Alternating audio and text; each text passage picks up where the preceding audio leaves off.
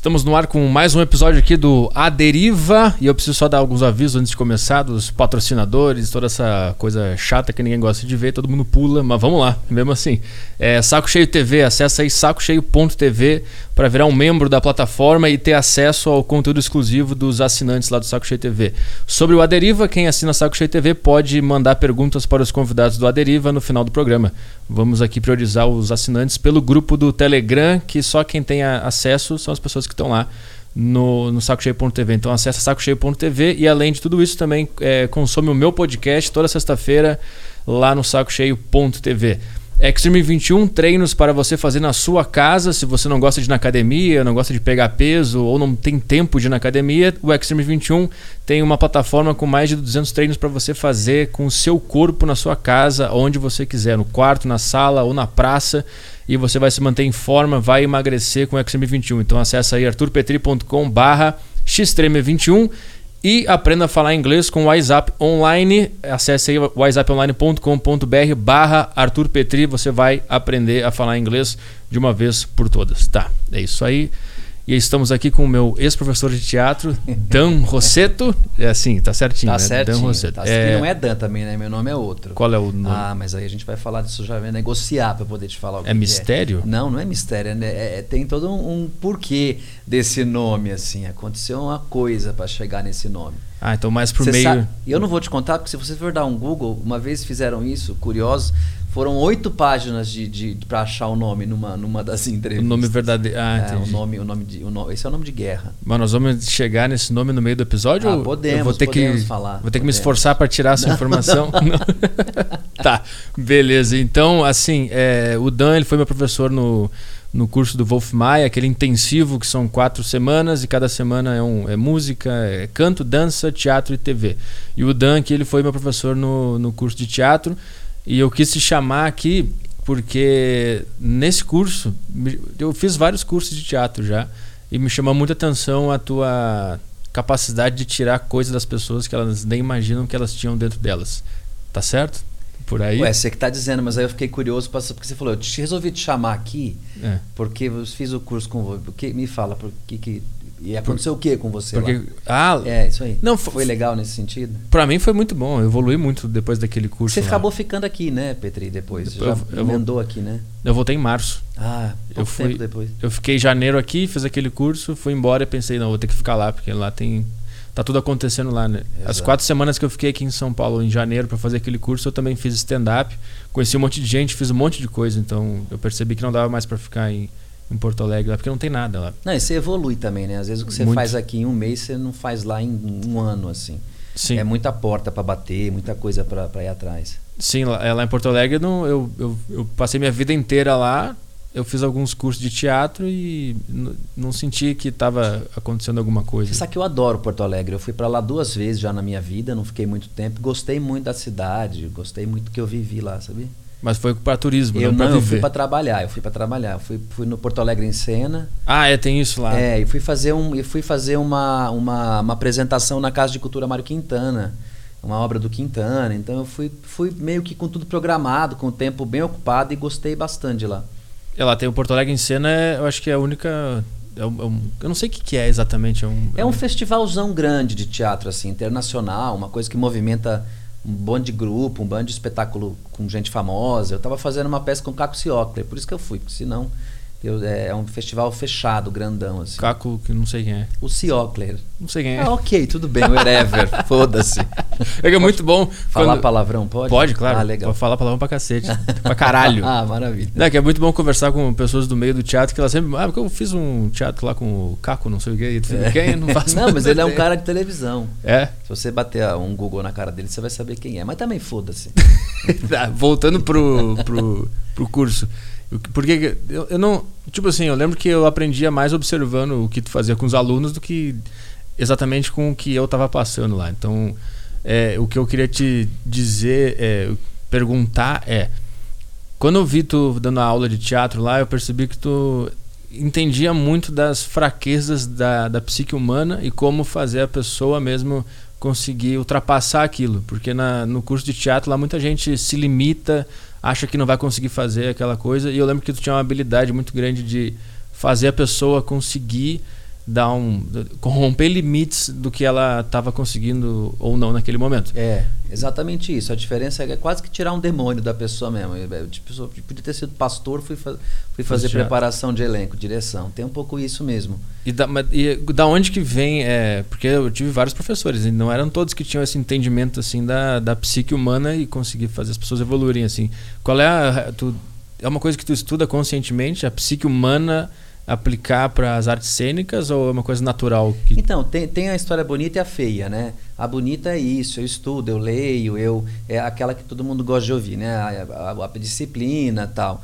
E a feia é um pouco que eu gosto de me meter nesses lugares, sabe? Eu nunca fui muito, muito professor margarina, muito fofinho no sentido de de, de, só querer ver o lado bom do ser humano, né? Como uhum. eu também escrevo, as minhas obras também permeiam esse lugar. Então, como dramaturgo, eu, eu mergulho, eu vou nesse lugar. Então, é, é, escrever é recriar um outro mundo, né? um outro universo. Você cria um mundo paralelo ali. Uhum. E, e, acho que esse entendimento de poder criar esses universos, essas personagens tão estranhamente humanas, me fez também olhar para o humano dessa forma. E eu acho muito bonito. Agora, é, é, é desgastante, viu? é uma energia que, que, que você também tem que doar ali no momento, porque você tem que fazer a pessoa enxergar, às vezes ela não quer enxergar, e aí você vai tirando ali de uma maneira quase que cirúrgica e delicada. Então, tu disse que drena um pouco a tua energia, tu tem que acessar esses locais mais obscuros da, do cérebro humano e corri não é corrigir, mas fazer aquela pessoa passar daquele limite. É, Isso tira a tua, a tua energia. Tira, apontar, né? Porque a, a, gente, a gente vem ao mundo para ser legal, para ser bom, para votar todo ano. Daqui a pouco uhum. tem eleição aí, eu cacete. A gente uhum. tem que, né, domingo descansa, essa coisa que vão colocando na gente, assim, e a gente não percebe que vão enquadrando a gente dentro de vários sistemas. E isso, na hora de, de, de, de, trabalhar o ator, dá uma enrijecida, né? O cara tem que entender que ele é uma coisa, o personagem é outra, mas o personagem é parte dele. E aí, como é que o cara vai tirar coisa se o cara não conhece? Então, e, e, geralmente o ser humano fica no campo mental. A gente projeta, tem ideia, a gente quer fazer, a gente quer ir, a gente. E aí chega uma hora que a gente não vai, né? E aí a gente vai acostumando a, a mentalizar muita coisa e a não realizar.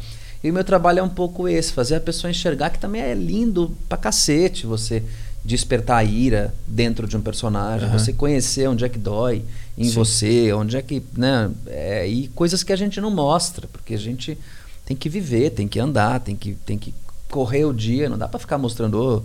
Né? Sim. Então, aí isso, isso pesa, né? Porque geralmente é alguém que você não conhece, né? O curso que a gente fez foi uma semana, então geralmente você tem que chegar de um jeito, criar empatia, uhum. sabe? É, é, é, o trabalho também é esse, de fazer entender que que confia, né? Vamos, vamos devagarzinho aqui, vamos confiar e vamos trabalhar que vai ser bom.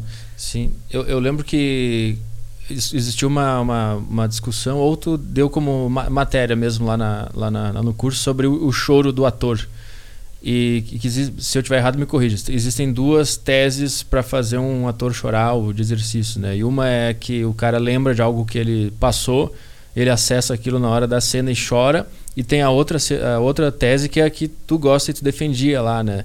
Que o cara não precisa lembrar da mãe dele que morreu para conseguir chorar em cena. Não. Explica como é que funciona esse acesso a essas sensações é, de emoções humanas. Tecnicamente, a gente está falando da memória emotiva que vai lá no Stanislavski, russo, pesquisador, teatrólogo, ator, que criou alguma série de livros, estudos, modernizou o teatro, o, o estudo do teatro né, mundial. É por, e, esse russo é o cara que. É o Stanislavski. Ele criou. Konstantin Stanislavski. E, e é, uma das, das, das técnicas dele é a memória emotiva, né? É acessar alguma dor através de algo que tem acontecido com você. Na época ele fez isso uhum. porque o teatro era muito elitizado, então eles queriam falar de outros problemas, era para falar de repente da, sei lá, do, do, do, vamos dar um jantar em casa e o Ruhu, tá tudo bem, era elite ali, mostrando totalmente mascarada. Né? Então era o teatro que se consumia. Estou falando isso de muito tempo atrás. Que ano era esse ah, Isso aí? deve ter sido virada de século, um pouco anterior. Né? Uhum. É, é, é, e aí quando ele vem, ele, ele vai provocar a memória emotiva, era para dar uma modernizada no teatro. Então você não está desassociado do teu personagem, você uhum. tem que se conhecer, né, para poder entregar um bom trabalho. O que acontece com a memória emotiva é que ela foi se defasando, foi ficando antiga e foi surtando algumas pessoas. Porque você imagina, ah, não é só sobre o choro, né? É, ah, você vai fazer um assassino. Lembra de quando você matou alguém? Você fala, porra, mas aí, uhum. e aí, né? Então ele vai te, ele vai te limitando a você encontrar elementos para poder fazer outros personagens. Então fica numa zona fofa de vida. E, e, aí chegou uma hora que isso foi ficando mais limitado. E vieram outros estudiosos que foram recriando esse, esse, essa memória emotiva, né? E, e é onde eu começo a, a me encontrar. E, e, falar um pouco da sensação, né? Porque assim, ah, eu posso não não ter assassinado ninguém, mas a sensação de matar eu tenho. Tem dia que eu acordo e falo, cacete, se eu pegar alguém hoje na minha frente, eu mato. Uhum. E é a partir disso que eu vou trabalhar esse assassino que está em mim. Através dessas sensações que eu tenho, né? Que Sim. eu sou humano. A gente só precisa reconhecer. E eu acho que o choro, e é muito louco, porque a televisão, principalmente, ela, ela vende muito né, o sofrimento através do choro. Então parece que o pico, o ápice de um personagem sofrer é ele olhar para a câmera, enquadrar o rosto e escorrer uma lágrima, assim, sabe? Uhum. A coisa fica até até fake em algumas vezes. Não precisa chorar para saber que você está triste. Muitas Sim. vezes eu não quero nem te mostrar que eu estou chorando. Dependendo da minha dor, se eu vou chorar, eu vou querer limpar. Porque eu não vou querer mostrar. E aí você vai, o cara ainda vira a cara e chora, né? Isso é isso é cafona. Uhum. E aí eu tenho brigado no bom sentido para mostrar para os atores, principalmente os jovens, que tem essa referência da, da televisão desse choro enquadrado e que, que às vezes é fake, não tem nada, é só para ser bonito esteticamente. E a gente não precisa mais, né? Não precisa mais ser bonito esteticamente. A gente precisa Sim passar que está tá sentindo através da tela. Então eu brigo muito por isso, sabe? Eu acho que a memória emotiva a gente pode trocar ela para memória sensorial, que a sensação todo mundo tem. Uhum. Vamos caracterizar o Stanislavski. Mas uh, tem coisas que, que, que, precisam se modernizar. E eu fui encontrando um método particular. Então eu, eu tenho estudado, é o que eu te falo, eu tenho estudado, praticado e criado meio que uma técnica de, de, pesquisa particular né, que funciona nos meus processos de sala. Tu estuda o, o ser humano é, fora das artes cênicas para entender. Porque o que tu fala assim, todos nós temos um assassino dentro da gente. A gente se controla porque a gente está vivendo sociedade e, e, não pode tirar isso para fora. Mas no teatro é onde a gente pode tirar. É. E, e, eu gosto muito dessa visão de que nós temos as nossas, as nossas coisas podres aqui dentro e a gente se controla. E lá no teatro, talvez alguém pode, possa achar: nossa, que absurdo, está dizendo que o ser humano tem um assassino dentro. Mas, mas a gente tem. Como é que. Fala mais sobre o processo de fazer uma pessoa acessar um sentimento que é ruim e que socialmente, obviamente, a gente não pode aplicar, mas é legal ela acessar aquele sentimento para arte. É, porque é isso, é uma arena, né? E a gente está protegido, a gente está aqui no estúdio gravando, tem câmera, a gente está sentado, a gente não pode sair correndo que nem louco aqui, gritando, tirando a roupa, né? Isso vai ser contra o, o padrão do que a gente está fazendo. Então, o teatro é a mesma coisa. Eu estou protegido ali pelo, pelo que é técnico, é igual beijo, né? Eu, eu tenho muita controvérsia com beijo técnico. Pô, beijo é beijo tapa é tapa. O que é técnico para mim é a situação em volta. Ah, beijo técnico é o que não tem língua. Pô, encostou a boca na outra é beijo. Se vai por língua, é uma questão do diretor pedir, ah, eu quero mais língua porque esse casal é mais, é mais, é mais caliente, é mais, é, são amantes, são fugitivos da polícia, o corpo, a relação corporal é mais forte. Aí você vai ter língua. Agora, beijo é beijo. O cara encostou a boca na outra é beijo. O que, que é técnico para mim no beijo? Só pulando um assunto é que tem gente em volta gravando. Eu não estou fazendo aquilo porque eu estou afim, porque eu estou com tesão na atriz. Eu estou fazendo aquilo porque eu tenho que cumprir um, uma cena, uma direção. E quando uhum. vão me dizer beija, vão me dizer para de beijar. Isso uhum. para mim é técnico. Entre o ação e o corta. O que está dentro é técnico. E o teatro é a mesma coisa. A gente se protege, vai para uma sala de ensaio, prepara aquilo durante um tempo, depois coloca no palco. Mas eu tenho que saber a hora de entrar e a hora de sair. Não é só acessar o assassino que tem em mim. É também saber a hora de entrar e a hora de sair. Uhum. Isso é o principal no jogo cênico dos atores, porque tem gente que entra e não sai. E aí acontece. aí acontece. Nunca aconteceu comigo de uma forma tão tão tão estranhamente incontrolável, né?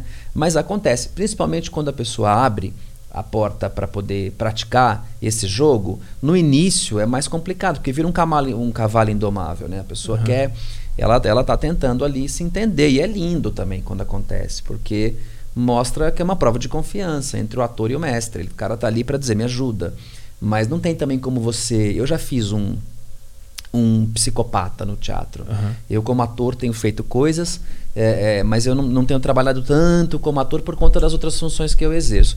Mas eu fiz uma peça que era baseada num livro do Rafael Montes, chamado Suicidas. O Rafael Montes é o autor do Bom Dia Verônica, essa série da, da, da, Netflix. da, Netflix. Eu não vi ainda. É, uma série pesadíssima. É o universo é do pesado? Rafael, pesadíssima, e eu adoro. O Rafael é um escritor, um autor e escritor brasileiro, carioca, jovem também, que conseguiu abocanhar um público de adolescentes que está afim de consumir literatura de terror e uhum. horror, né? Então, o primeiro livro do Rafael, chamado Suicidas, é sobre um grupo de nove jovens da elite carioca que se reúne num porão para fazer roleta russa. E eu fiz um desses nove jovens na adaptação teatral da peça. Daí você fala, pô, mas quem vai querer ver nove adolescentes se matando no teatro?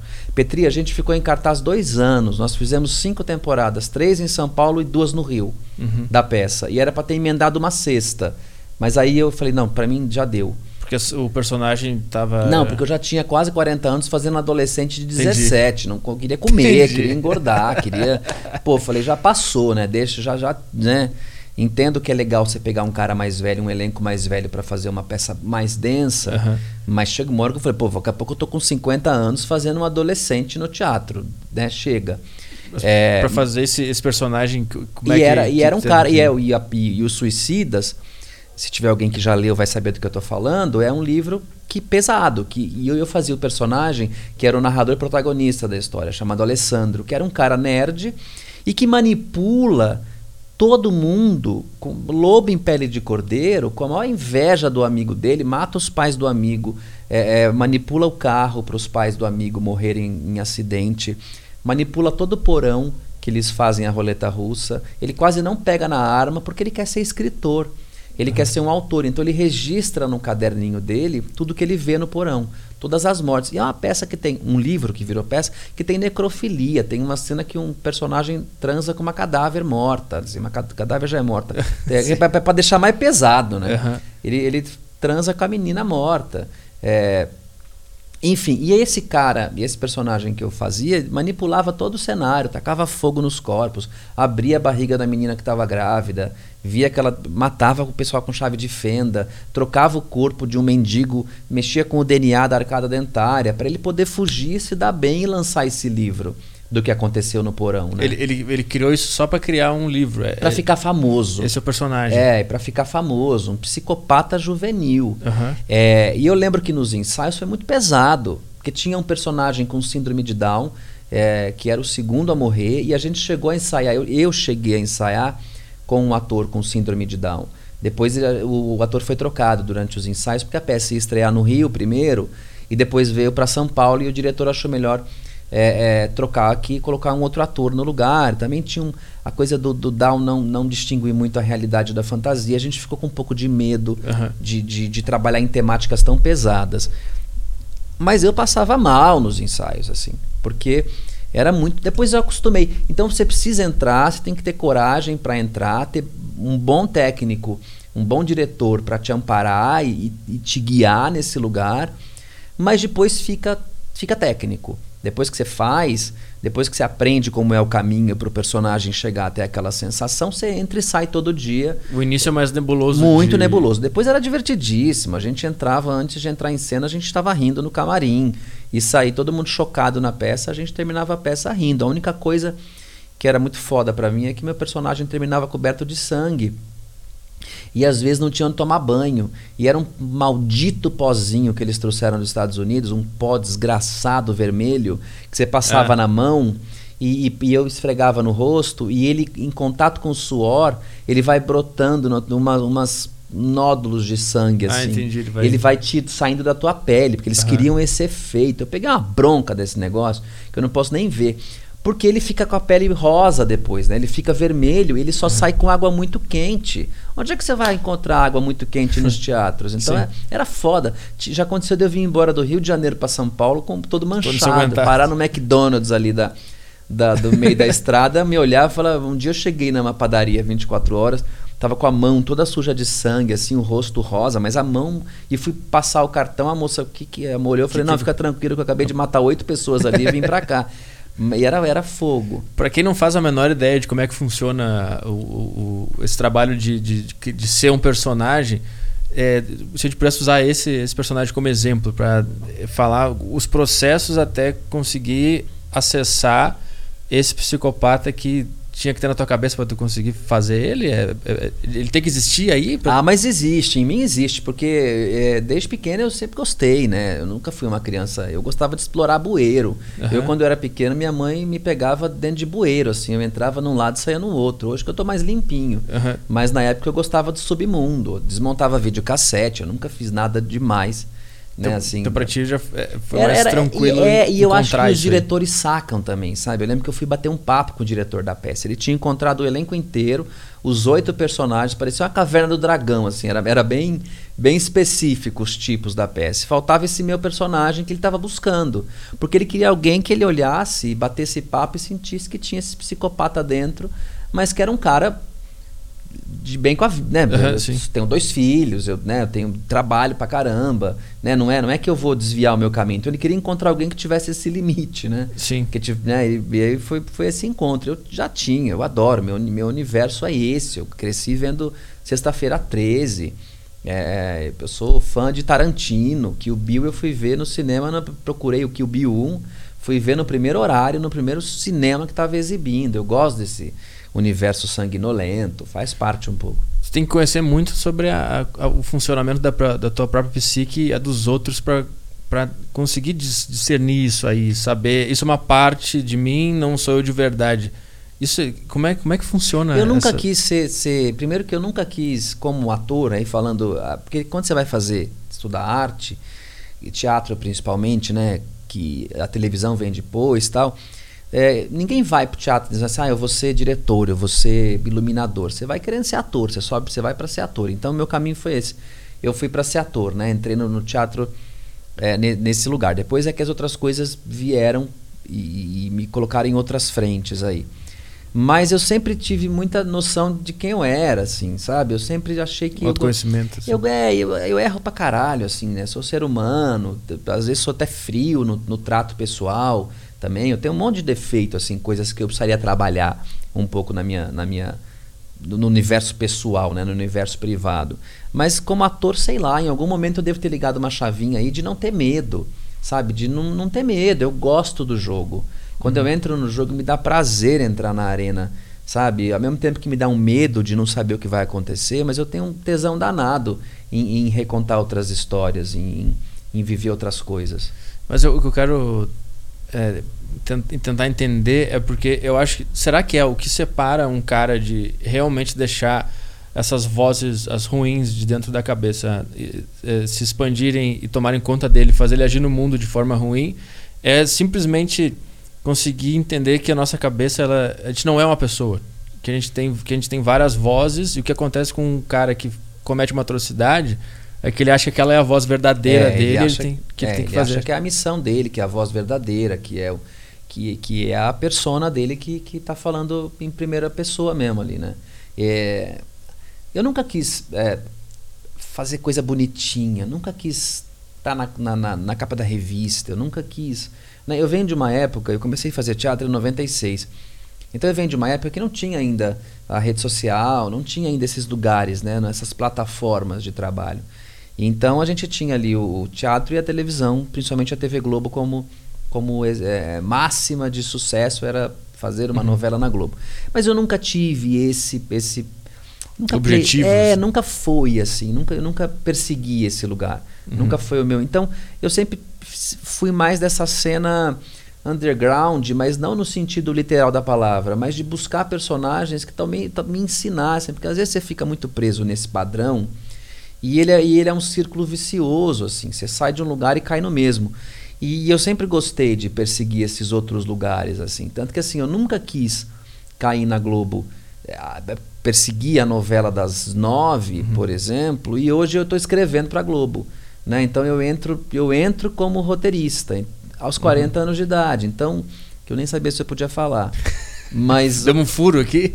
Foda-se. Demos um furo. É, mas é isso, sabe? Então eu tô conseguindo, eu entrei de um jeito que talvez me dê mais tesão, que é como roteirista, em recriar as histórias. Uhum. Eu tenho o poder poder é uma palavra horrorosa, mas eu tenho o poder de decisão de criar ali um universo, né? Ao invés do universo ser me oferecido pronto. Uhum. Eu sempre gostei dessa inversão, sabe? Uhum. De ir atrás do mais difícil e não, e não do que está ali pronto na bandeja. Além de. Tu é ator, diretor, o que, que, é, um, que, que é um dramaturgo? É uma pessoa que escreve para teatro. Tá. Excessivamente escreve peças. Então tu, tu, faz tudo no meio das artes cênicas? É, eu, eu só não faço iluminação, já fiz em uma uhum. peça, figurino, cenário. Essas funções técnicas, luz, figurino e cenário, quando não tem verba ou quando tá, tá é um espetáculo muito rápido, eu faço também por uma questão de economia. Tá. Eu tenho uma noção, mas não é uma coisa que eu, que eu assine profissionalmente. Se alguém me chamar, eu não vou fazer. O que eu queria te perguntar é sobre a, sobre a escrita. Tu escreve bastante, escreve peças, muito. escreve histórias.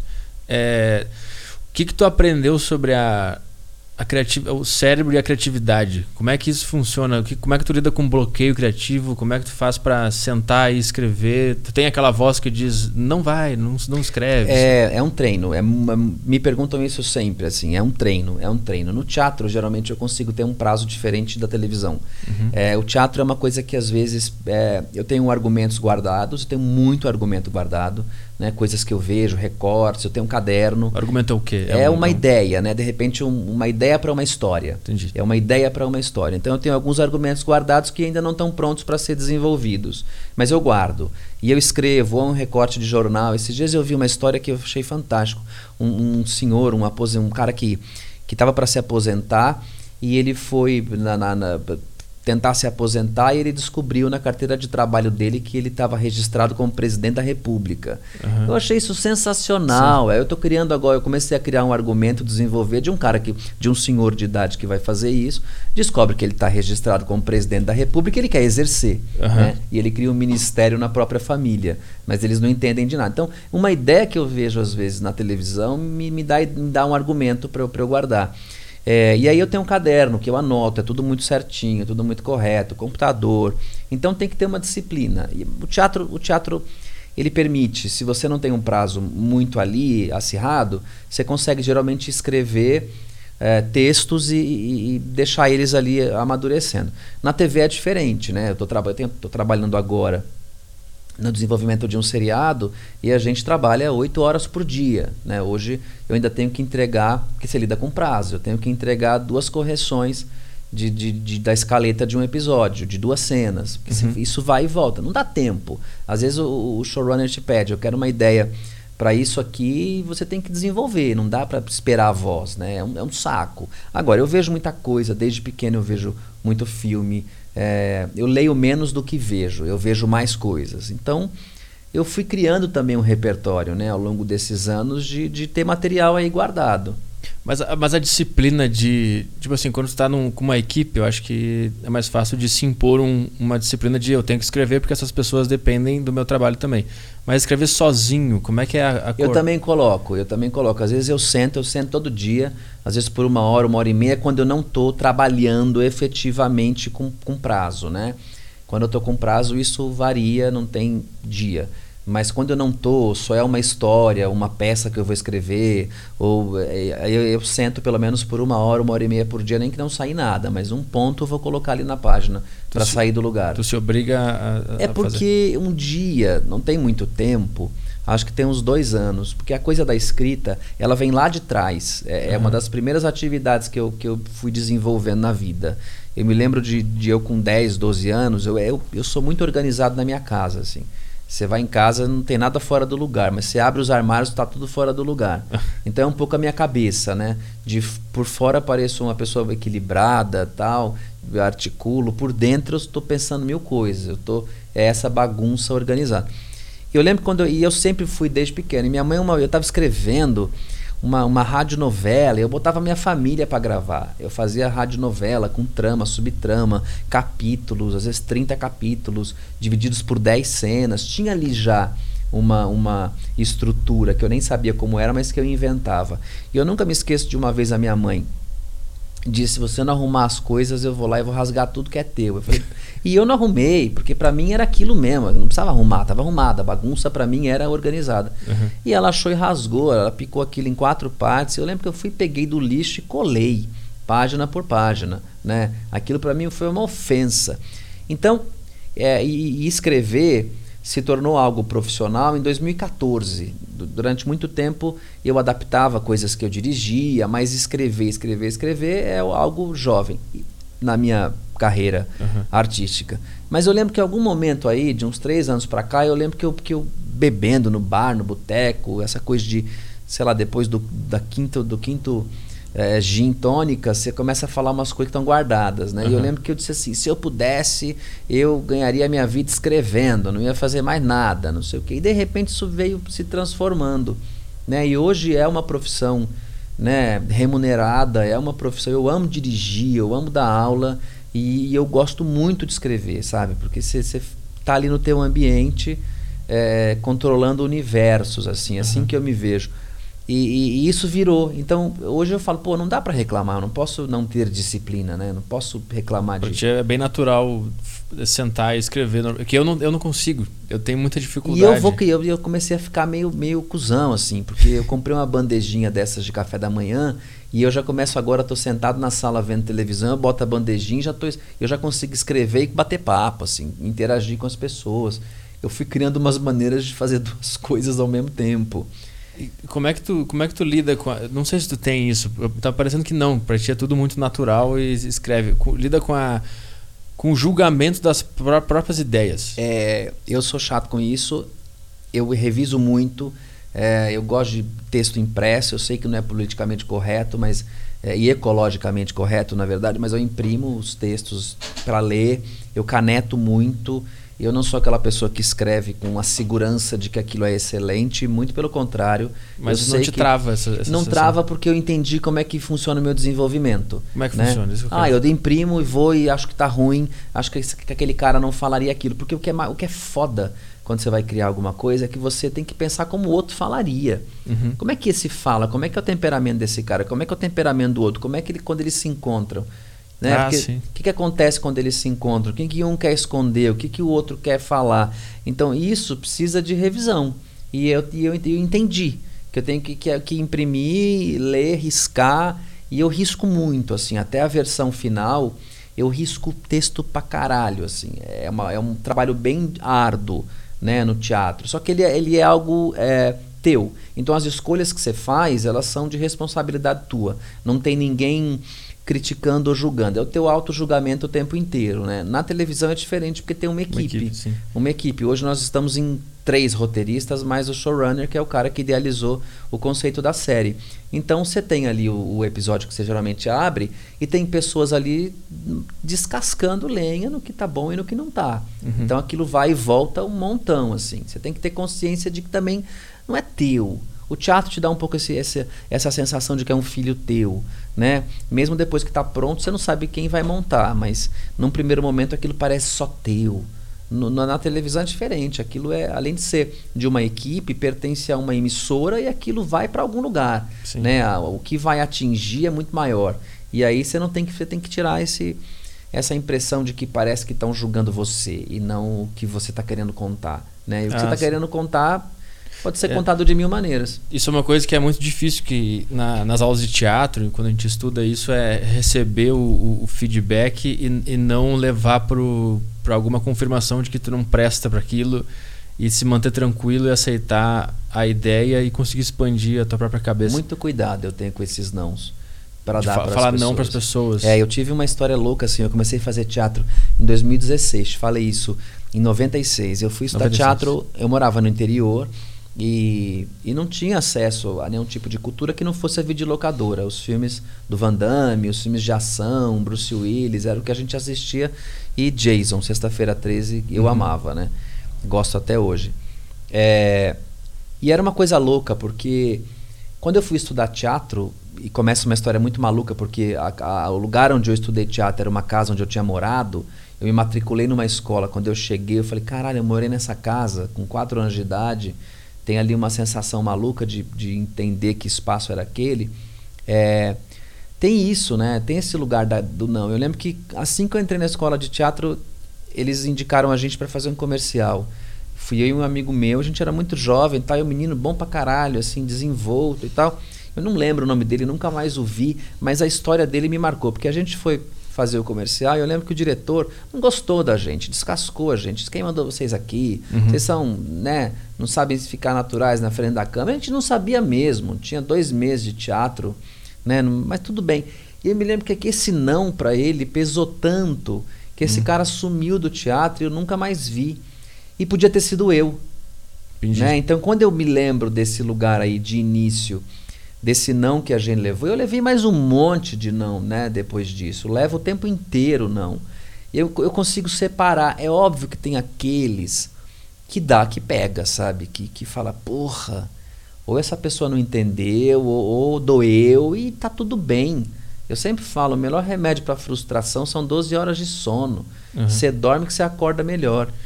Tu já teve algum problema? Tu, tu identifica uma dificuldade nessa geração de, de agora, de ouvir não? É uma gera- geração mais sensível É. de ouvir falhas. E, e é maluco, né? Às vezes eu.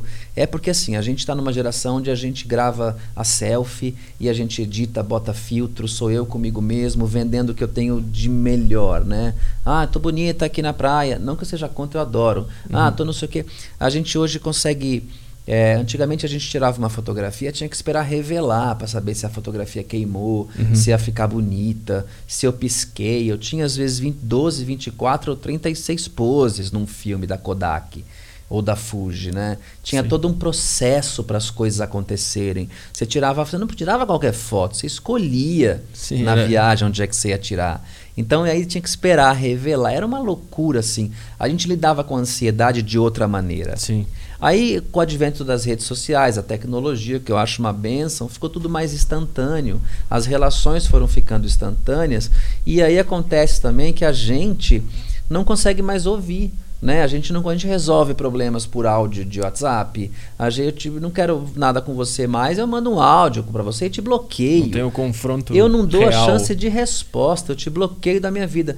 E isso parece que não, Petri, mas vai, vai levando as pessoas e os atores principalmente a, a criarem barreiras para você poder chegar nele, sabe? E a primeira coisa que a gente chega é no não.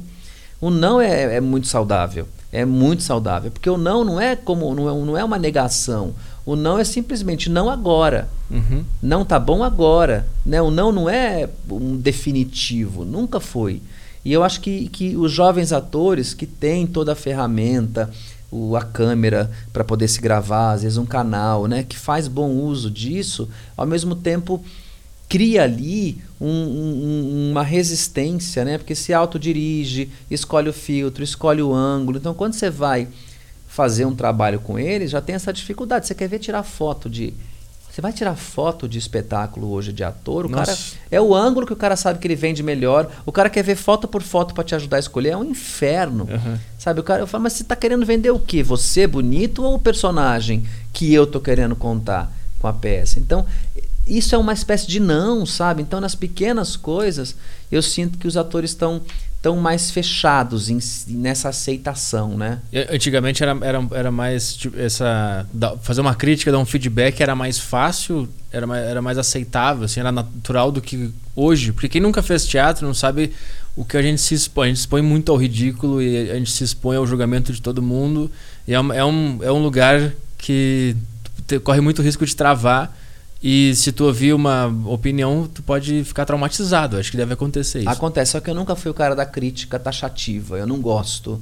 Eu me sinto mal se eu tô com outro técnico que faz isso, né, que vem com o pé no peito, assim. Eu nunca fui, até porque faz parte do método que você disse lá no início, no começo do nosso papo, né? Eu preciso criar empatia com o Uhum. ator. Eu nunca fui esse cara que que chega dizendo tá uma merda, isso não. Nunca fui, Isso sabe? mas isso existe. E Muito, muito, muito, muito. É, a coisa está mudando um pouco, né? Porque a coisa do diretor que tá com sapato, tá virando agora assédio moral. Tinha isso? Tô- muito. Caralho. Gente que tá com sapato. Tem, né? Gente que, que, que, que, que, que Que manda louco. embora, né? É, é, então, a coisa saiu da- das questões executivas das empresas e também chegou no teatro, né? Chegou na- na- nas emissoras a coisa do assédio moral que é muito pesado e não deve ser feito mesmo, porque é um ser humano que está ali. Uhum. Então eu tento quando eu vou fazer uma crítica, eu nunca, por exemplo, eu nunca fico de pé e deixo o ator sentado. Eu sempre fico de igual para Ah. igual. Eu chego às vezes e vou falar com ele. Eu pergunto por que, que você escolheu esse caminho, né? Vamos tentar por outro, porque cara é um grau de exposição que pelo fato de eu também ser ator, eu entendo eu entendo o que, que a gente faz para estar tá ali, sabe? O nível de exposição, coisas que a gente tem que romper. Então eu não sou esse cara, né? Eu não sou esse cara que vai chegar com o pé no peito, não. Nunca fui. Nunca, nunca aconteceu alguma história de quando tu ainda não tinha essa noção de que tem que ter esse, esse respeito de ter um quebra-pau contigo com algum ator Nunca aconteceu esse tipo de coisa? Eu já, eu já tive, né? Já tive discussões com ator, já tive problema. Tem muita gente que às vezes que. Tem muita gente que me odeia e eu não sei. Por, é, porque. E é, e é, uma coisa muito louca, assim. Quando você passa é, da hierarquia de ator para diretor, é algo que parece que isso devia ser dito. É, você não é mais amigo da galera, entendeu? Não adianta você querer sair depois pro bar. O diretor não é uma figura bem-vinda. Não é? Não, o diretor é um cara que, que precisa entender esse lugar. Quando você vira diretor, óbvio que você vai, que você uhum. sai, mas você não é da galera. Às vezes a galera vai precisar falar mal do diretor uhum. para poder tirar uma sensação que eles estão. Né? Então não, você não pode. Você não, e você nem deve ser da galera, porque também eles, eles confundem. Então é um lugar que quando você assume, você também compra essa briga. De você entender que você vai ser amigo, você vai ser legal, mas você não pode estar junto o tempo inteiro. Uhum. Porque isso desgasta a relação. Quando chega no, no, na hora do vamos ver de trabalho, eles confundem. Né? Os dois lados confundem. Agora, tem, agora, às vezes você fala, mesmo dizendo com carinho para alguém, a pessoa vai construir na cabeça dela a maneira que ela quiser. E aí isso pode levar a um outro lugar, a uma dor, a um, um outro não, que aquilo destapou outra coisa. Agora, tem que ser dito também. Né? Eu sempre digo para as pessoas, é, quando eu vou dar aula, já aconteceu, né? Eu lembro uma vez que, que uma, um, ator, um ator chegou para mim, eu estava fazendo um, um musical. E aí um ator chegou para mim e falou assim: "Puxa, você devia ser menos rígido com a fulana, uhum. porque ela passa o dia inteiro no trabalho, das 8 às 6, ouvindo bronca de chefe, e aí ela vem para cá, né? Queira não, aqui é um lugar de alívio para ela, é um lugar que ela quer se sentir feliz, que ela quer, né? Aí fica ouvindo cobrança, cobrança, cobrança. Eu falei: "Mas quando ela chega aqui, ela chega no meu trabalho". Né? Ela, quando ela chega aqui, ela está chegando no meu trabalho. Então, assim, tem que entender esse lugar também, né? Eu sempre falo, principalmente em escola, se, se você não está pronto, não queira pleitear um personagem grande, porque eu vou exigir de você. Né? Então vai naquilo que você pode, mas todo mundo quer contar fala, quer saber quanto tempo o personagem aparece. Tá aí um erro. Né? O, o aspirante a, a, ator. O problema é que deve ser muito difícil porque tu está lidando com sonhos de pessoas, e é um sonho muito específico, né? De pessoas que querem trabalhar com isso. Então deve ser uma. Quando a pessoa ouve um não, acho que isso deve uh, gerar nela um, um desespero de, puta, esse aqui era o meu sonho e.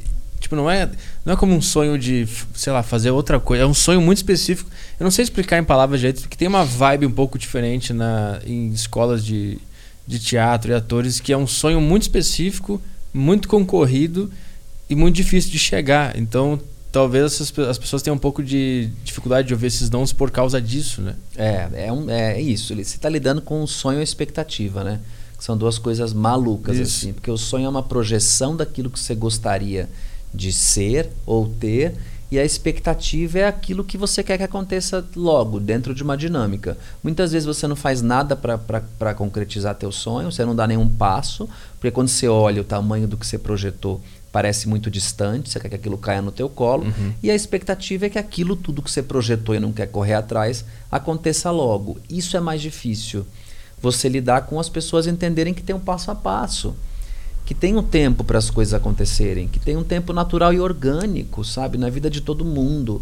E, e, e o ator já quer, fiz um curso de seis meses, já acho que eu estou pronto, está uhum. pronto, tá, não é que não está pronto, né? Estudar você vai estudar a tua vida inteira, a tua vida inteira. Mas chega uma hora também que você tem que entender, sabe? Tem que ter a, a tranquilidade, a humildade para entender que, que, que leva tempo, que é uma é uma um encaixe, né? As coisas são encaixes assim. Você precisa da sorte, ao mesmo tempo você tem que estar no lugar certo, as escolhas que você faz, os trabalhos que você escolhe fazer, os nãos que você diz, porque você não, só não leva não, você também diz não muito, porque tem muita coisa que aparece para você que é estranhíssima, né?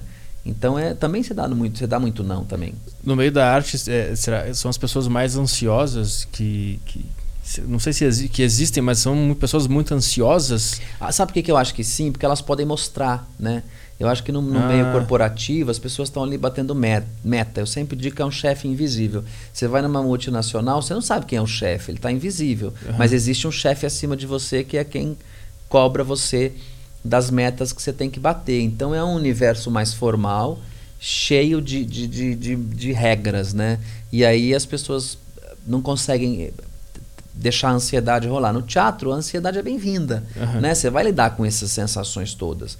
E aí eu acho que isso gera, né? As pessoas ficam mais íntimas, você está vendo ali o, o pior e o melhor do outro. Sim. Então, parte de uma, de uma relação comunal entre as pessoas que é mais fácil você se mostrar também, né? É o que eu aprendi, o que eu aceitei, o que foi muito bom. Por que eu sempre procuro teatro? Eu sempre estudo teatro, não porque eu quero ser ator, eu não tenho essa ambição, mas porque é sempre um lugar muito bom de se autoconhecer e conhecer as várias vozes que tem na minha cabeça. E o mais importante de tudo que eu sempre aprendi nos cursos, que eu sempre aprendi, não, que eu aprendi nos cursos é que tudo que eu sinto é válido. E eu aprendi a não. A não rep- não sei se eu aprendi ainda perfeitamente, mas quando eu faço algum curso, eu entendo que eu não posso reprimir nenhuma sensação que as pessoas ali naquele ambiente elas estão aceitando tudo que está acontecendo. Tem bastante isso. Muito. É um, é um caldeirão, né? Até a julgar o outro é importante você entender que é saudável dentro desse lugar, porque é quando você reúne muita gente diferente dentro de um ambiente, é óbvio que você vai tentar descobrir quem é aquela pessoa, né? Num, num primeiro contato, você fala, quem será que é aquele ser humano que está por trás daquela casca ali? O que, que ele pensa? O que, que ele sente? O teatro provoca isso, né? E tem exercícios. é, eu fiz o exercício com uma das atrizes da turma que você fez, aquele do que você está sentindo. Ah, esse é que muito eu bom. botei ela sentada na minha frente e é um exercício que é um desdobramento desse da memória emotiva. Como é que é o nome desse. É é um exercício que eu batizei do que, que você está sentindo. É esse o nome É, desse. porque eu sento numa cadeira, uma, uma- mais ou menos como a gente está aqui, um ator na minha frente, e eu pergunto o que, que você está sentindo, a pessoa tem que me falar. E geralmente ela, ela conecta com questões mais racionais, né? E, e ao mesmo tempo ela não quer falar o que ela está sentindo. Ela está dizendo uma coisa, mas o corpo está dizendo outra. E na verdade eu estou dizendo, eu só, eu só quero saber isso. Não tem uma provocação. Já aconteceu de gente falar, eu quero jogar um café na sua cara, eu quero te dar um murro. Eu digo, então faça isso. Se você está sentindo, faça. Para ver se a pessoa. E depois, quando eu vou explicar o que é, né? Que na verdade era para entender como é que tá sua temperatura, sua relação com as costas, se está dolorido, como é que tá sua respiração. E isso vai te levar a uma sensação específica de nervoso, de medo, de ansiedade, né? De, de, é, e é impressionante como as pessoas começam soltas, vão para uma casca e depois saem da casca. É um exercício que eu acho bonito, assim. E Eu muito precioso. Isso chamou muita atenção. Eu lembro até hoje disso aí. Pra quem não. Obviamente as pessoas não estavam lá, né? Pra quem tá ouvindo, é, ele, ele pegou uma, uma das, das colegas que, que tá fazendo esse curso junto, colocou na frente e perguntou simplesmente o que, que tu tá sentindo. Isso, o tempo inteiro. E a pessoa começava a enrolar, começava a se engasgar. E chora, E e, chora. ri, ela passa por tudo. Isso acontece normalmente com. Acontece. O, a- tipo, 90% das pessoas se Acontece. enrola e. Por que, que o ser humano tem dificuldade É de- porque, e aí é engraçado, né? E a primeira coisa que você faz, estou num curso de teatro, É. quero me mostrar. E aí na hora de mostrar, não mostra. Porque a gente fica com expectativa, a gente fica com medo, a gente não confia, a gente não sabe onde vai dar, a gente não. Né? Eu acho que o teatro também é um subterfúgio para a gente enxergar a vida de uma outra forma. Tem gente que bebe, tem gente que usa algum tipo de droga para ter subterfúgios para se conhecer. O teatro ele é um subterfúgio poderoso para a gente se encontrar. Né? Muito. Então eu acho que, que esse exercício mostra, na verdade, um pouco da parede que eu vou encontrar ali. Né? E que o ser humano diz que está disposto, eu estou disposto. Só que o verbal, Petri, a gente acerta coisas no verbal que a gente nem lembra. Sabe? O problema é, é o acordo físico. É aquilo que eu ju- junto uma coisa com a outra.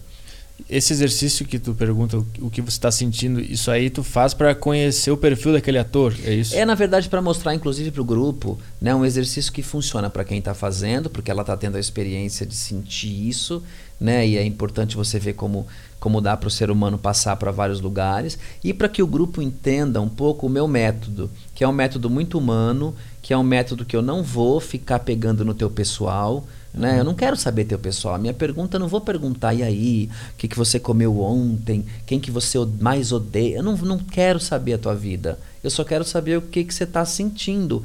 E a sensação, o que, que você está sentindo é universal. Você pode estar sentindo ódio agora. E eu vou dizer, pô, deixa eu sentir ódio também. O meu ódio, o motivo do teu ódio é diferente do meu, mas ódio é ódio.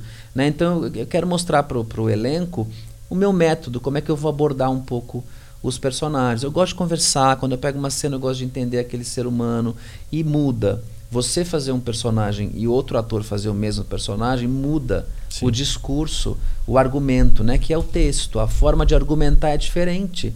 É o que eu falei, eu fui fazer uma peça com 35 anos de idade de um psicopata, eu entendo, eu já passei por várias etapas da minha vida. Eu, não, eu vou abordar diferente do que um ator adolescente abordaria. Uhum. Né? Então, de repente, o ator quis um cara mais maduro. Tem situações que eu já passei na minha vida que eu não vou exagerar a dose, né? Porque eu já conheci o exagero dela e sei que o exagero é sempre muito piegas, uhum. né? Igual eu estava te falando do choro. Então, a experiência de estar tá vivo faz da gente melhor ser humano e melhor ator.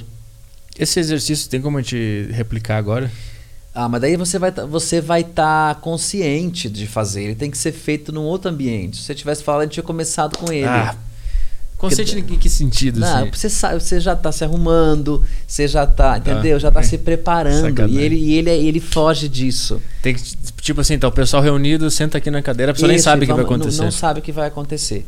Ah, é, e é um exercício. Claro, depois eu posso fazer de novo, mas tem que estar um ambiente propício para isso, né? Você se arruma a sala, geralmente você faz isso no começo, porque a pessoa está chegando de um lugar. Você vê que quando a gente chegou, você chegou, eu cheguei logo depois, né? E aí estavam arrumando o estúdio, estava um outro clima. Uhum. Agora a gente já está solto aqui, né? A gente já dominou, a nossa energia dominou esse espaço. Então tem que ser um exercício de início. Que, que, ele vai setar a energia depois. Exatamente isso. É. Tem mais algum tipo de exercício assim interessante que tu bolou, que tu criou para conhecer o personagem? Ou ah, o eu tenho, tenho bastante coisa assim. Eu trabalho bastante com papel. Pode parecer tem atores que falam, ah, isso é muito didático. Eu digo, por que não? Porque o, o didatismo nos ensina a chegar em algum lugar. Eu uso muito papel. Eu gosto que às vezes os atores escrevam coisas né, e botem no papel sensações a respeito de um personagem. Tem coisas que eu vou criando. E tem muita coisa, pasme, que eu vou criando na hora. Assim, eu vou elaborando na hora de acordo com o que eu sinto que a cena precisa. Uhum. É, e coisas muito simples, assim, coisas que eu tenho à mão. Nunca é nada, nunca é nada elaboradíssimo, nunca é, ah, diminua a luz, bote não sei o quê, coloque uma luz vermelha. Nunca é porque eu preciso que o ator entenda que a gente consegue se conectar de uma forma mais simples, sabe? Exercício, por exemplo, eu não lembro se você se você se recorda, mas muita coisa que eu pedia para a galera não fechar o olho, faz de olho aberto, faz de olho aberto, uhum. porque você fecha o olho, você entra em contato com uma outra dimensão, você viaja, você sai dali, né? Eu não posso dar entrevista para você de olho fechado. Eu vou imaginar que eu estou em qualquer outro estúdio, menos aqui. Porque as pessoas tendem a fechar os olhos em determinadas. É porque é mais confortável, né? Ah, assim, ah, eu vou dar um exercício. Então, você começa a pedir algum exercício de corpo, de movimento. A pessoa fecha o olho para ela poder se conectar. Porque é difícil olhar o outro, né? Ou vou ter vergonha, ou o outro me atrapalha, porque eu vou me influenciar pelo movimento do outro. Mas eu tenho que entender que eu estou aqui agora pé no chão e olho aberto. Eu tenho que me acostumar com isso. O teatro não é, sabe, a, a prática não só de um exercício teatral técnico, mas como de um exercício teatral que seja uma peça, né, que a gente está ensaiando e vai apresentar, ele acontece aqui. Ele é aqui agora, terra, é verdadeiro. Eu tenho que ter controle dele. Não dá para ser uma coisa, ah, eu não sei quem eu sou, eu entrei era outra pessoa. Não tem outra pessoa nenhuma, amigo. Se algum ator vem falar isso para mim, ah, eu fui tomado por uma outra pessoa, eu vou dizer, vai para outro lugar. não é teatro, eu não gosto disso. Uma vez, Petri, eu estava fazendo uma peça, caiu uma lente de refletor de, de lâmpada par. E a, e, a, e a lente de lâmpada par ela é dessa grossura. E ela caiu, ela caiu, ela começou a ficar pendurada. Né? Começou a ficar pendurada, pendurada, pendurada, e a gente estava em cena. E eu nunca me esqueço que não era a marca, e eu vendo a lâmpada pendurada, vendo a lâmpada pendurada e chamando o ator, vem cá, eu quero falar com você. Porque e, não, é, e não era a marca, uhum. né? Vem cá, eu quero falar com você. E eu lembro que o cara não veio, eu fui lá e catei o cara pela e falei, vem cá, eu quero falar com você. Pof, espatifou a lâmpada no chão, umas pontas assim.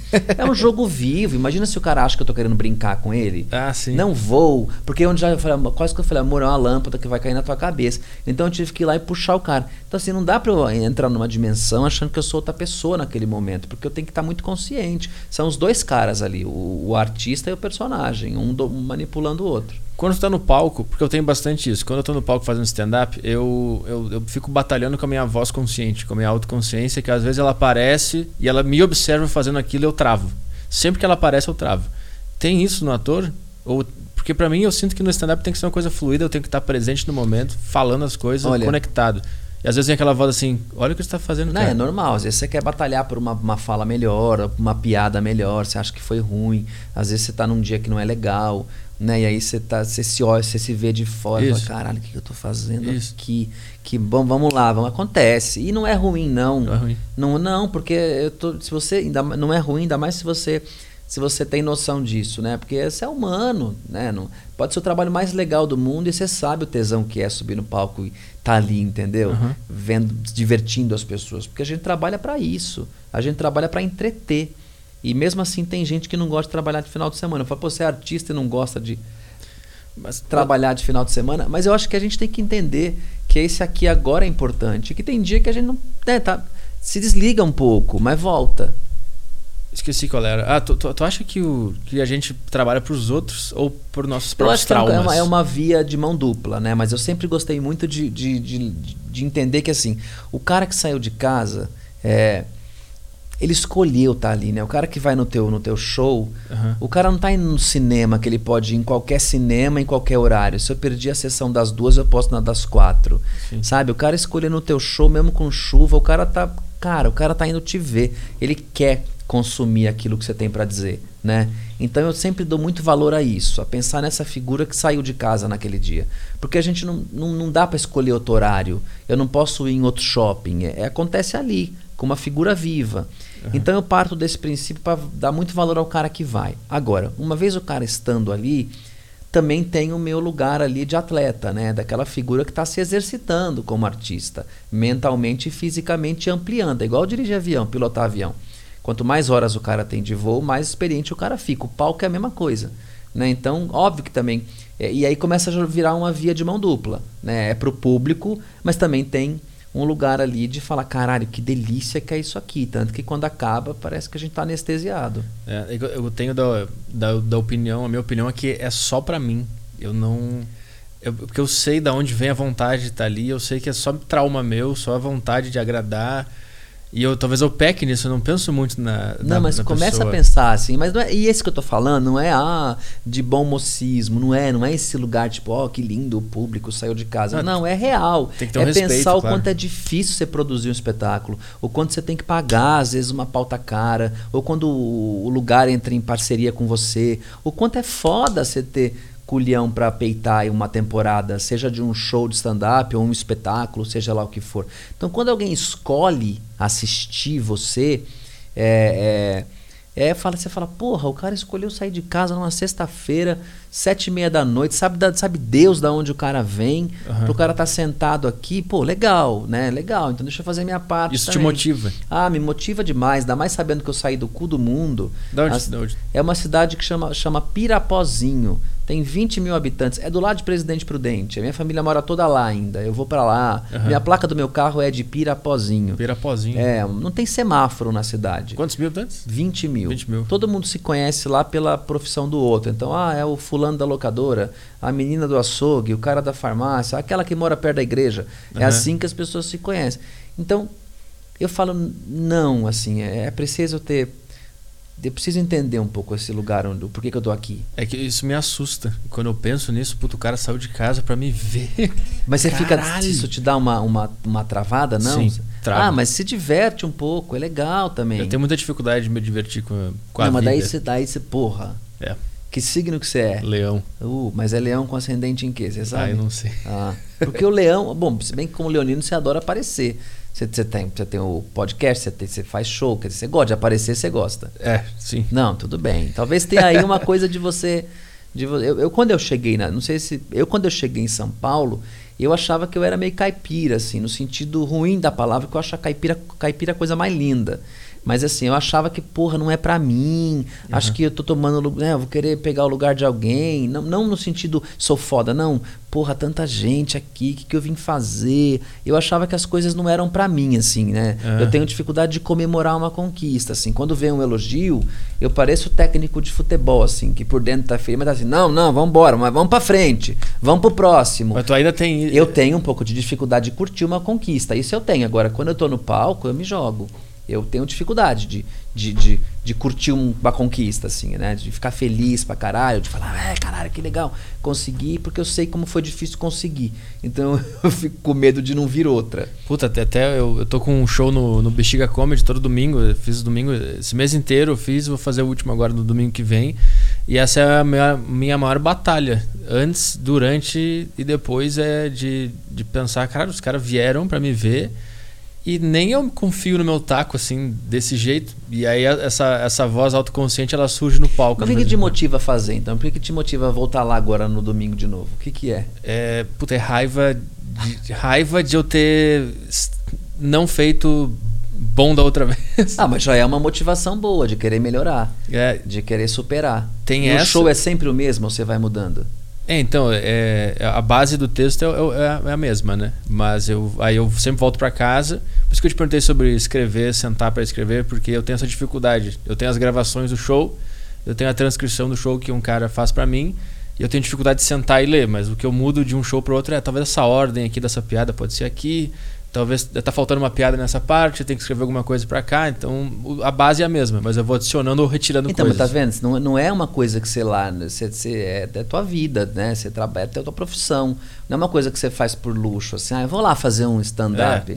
Não, tem, tá aí, é só você descobrir, assim, tirar um pouco esse lugar dessa falta de de alegria, sei lá, de falar, pô, vai fazer, vai lá se divertir. É, eu, eu, tento. Mas o mau humor também é legal, né? Esse humor meio ranzinza também, de ah, não, não gosto muito do que eu faço, também tem um certo charme, isso também é legal. É teu, não perde também. É, pois é. É, não perde também, não precisa também querer, né? Seu é, alegrão. Não, entende como é que, é, que, que te move e vai também, né? Não precisa também querer mudar da, da, da água. É legal isso, essa coisa ranzinza, meio, não sei o que eu tô fazendo aqui, não me divirto e coisa e tal. Isso é engraçado pra caralho. é, mas eu, eu, eu, vejo que chega num momento que. Tipo, eu entendo que esse sou eu, que eu, eu sou esse cara que odeio as coisas, não gosto do que eu faço, mas até um certo limite é legal ter. Mas quando não, me faz não conseguir sentar para trabalhar, que é isso que acontece, eu não consigo é. ler.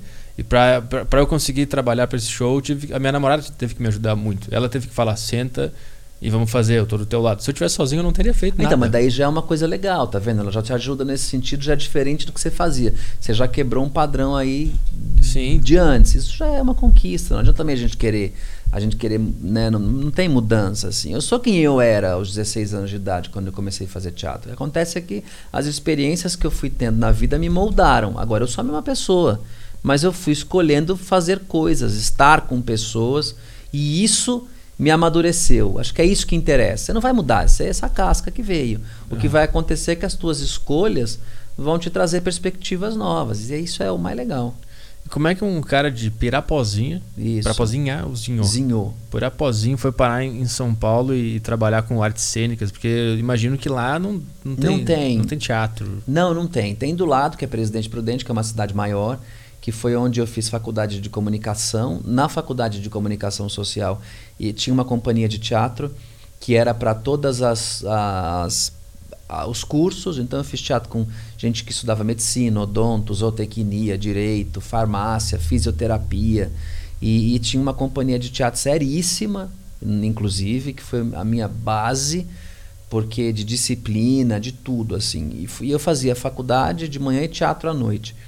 É, e foi onde eu, eu, eu, entendi um pouco que era algo que que tu queria fazer. que me equilibrava sabe? Que me dava um tesão assim que era legal. Eu queria ir pro teatro eu queria né estar tá com aquelas pessoas eu queria ler sobre aquilo tal. Quando eu me formei em 2000 para 2001 não tinha trabalho nem na minha área de comunicação também ia ser difícil encontrar alguma coisa assim por sorte eu trabalharia numa assessoria de imprensa, numa assessoria de comunicação uhum. de, um, de uma universidade, de um.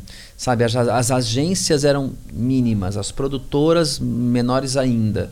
É, então eu falei: olha, eu tô com 21 anos de idade, não tenho ninguém, tô solteiro, eu preciso fazer alguma coisa, né? Eu vou para fora do país, vou morar fora. Tá, não, não vou. Então vou para São Paulo. Eu peguei uma malinha, vim para São Paulo, não tinha nem onde dormir na, na noite loucura. que eu cheguei. É. Aí, mas eu sabia o que eu queria vir fazer, né? Eu uhum. queria é, entender como é que era tirar um, um DRT porque eu já tinha uma experiência em teatro e eu queria ter o registro. DRT, para quem não sabe, é, é o registro. Tem que ter para exercer essa profissão. É, é um né? número numa carteira de trabalho, como qualquer outra profissão, né? Você vai lá e vai ser carimbado no Ministério do Trabalho como artista e vai ter um número. Tu acha que isso é uma burocracia que não precisa ou é necessário? É uma pergunta muito complexa essa. Eu acho que precisa e não precisa. É. Porque eu acho que é uma conquista porque exige o mínimo de, de de, de estrada, né? Para você carimbar na sua carteira de trabalho que você é artista, uhum. exige um mínimo de estrada. Então você pode fazer um curso péssimo de 3, 4 anos, mas você ficou nesse curso péssimo para ter as horas necessárias para tirar o registro, entende? Sim. Porque se fosse uma coisa que eu vou lá só na, e mando carimbar, podia estar tá, podia ser pior, né? Então, enfim, cheguei em São Paulo, fui, fui pro Dormiu sindicato. Aí nesse dia que eu fui pro sindicato, eles me disseram, ó, é, daqui um mês vai ter uma. Porque era, era toda uma, uma situação. O, o, quando eu tirei o DRT, tinha uma prova escrita, tipo um vestibular uhum. na época. E depois mais duas provas práticas, né? Com diferenças de um mês para um, de uma para outra.